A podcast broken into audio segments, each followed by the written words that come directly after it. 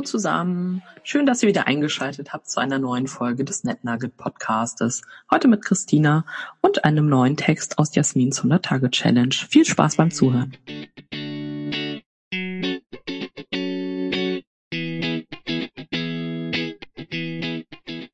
Was soll ich machen, wenn ich einen Job in der Wissenschaft machen will? Ein belastbares Netzwerk bilden. Und was mache ich, wenn ich meine Karriere woanders fortsetzen will? Ein belastbares Netzwerk bilden. Wie bekomme ich einen Job durch Netzwerke? Die ewig existenzielle Frage. Dazu gibt es eine Menge an Forschung, was wirklich klappt beim Jobhunting und was man lassen kann. Was wirklich richtig gut klappt, ist die Beschaffung von Infos zu Arbeitsmärkten und potenziellen Arbeitgebenden und sich gleichzeitig in diesem Informationsprozess neue Allianzen schaffen. Ich scoute geradezu potenzielle KooperationspartnerInnen, bevor ich etwas mit ihnen beginne. Ich frage so viele Menschen wie möglich, was sie über die Strategie meiner Zielorganisation wissen. Ich recherchiere so viel ich kann im Internet und auf Plattformen nach aktuellen und ehemaligen MitarbeiterInnen und schaue mir an, was aus ihnen geworden ist. Das ist oft alleine schon sehr aufschlussreich, zu erfahren, ob man überhaupt etwas über Werdegänge oder Personalstruktur erfahren kann oder ob die Leute eher unsichtbar sind. Wenn mir Unsichtbarkeit von Fach- und Führungskräften im zivilen Arbeitsmarkt begegnet, werde ich immer schon skeptisch. Wer natürlich die Nachfolge von Detective Conan antreten will, muss undurchschaubare Personalstrukturen geradezu als Gütekriterium der Diskretion betrachten. Es kommt eben darauf an, was man will. Wir leben in Zeiten des Fachkräftemangels. Da will ich als Fachkraft auch wissen, mit welcher Mann und Frauschaft ich ins Rennen gehen könnte. Auch kann man bei genauerer Beobachtung verschiedene Werdegänge, die Entwicklungsmöglichkeiten erahnen, die eine Firmenkultur anbietet oder eben auch nicht.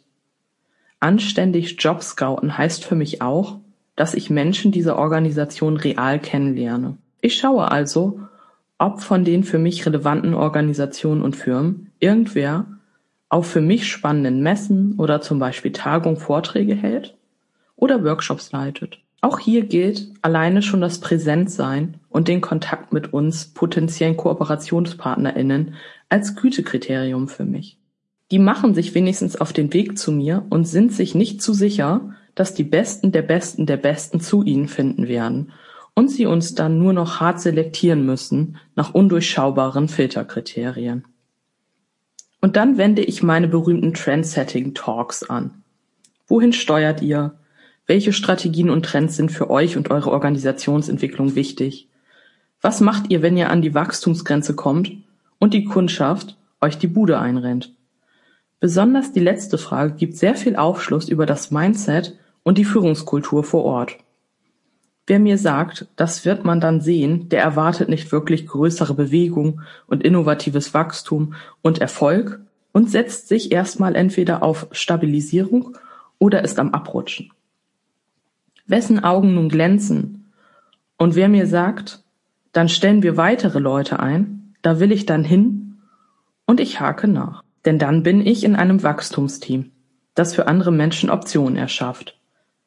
Natürlich kann ich dabei trotzdem mal daneben greifen. Aber die Gefahr sinkt, beim kompletten VersagerInnen den Vertrag zu unterschreiben und mich in Kürze wieder umsehen zu müssen. Es kann nicht einfacher sein, einen Job zu bekommen, als ihn zu behalten. Daher rate ich immer, werde zum lebenslangen Trendscout. Scoutet.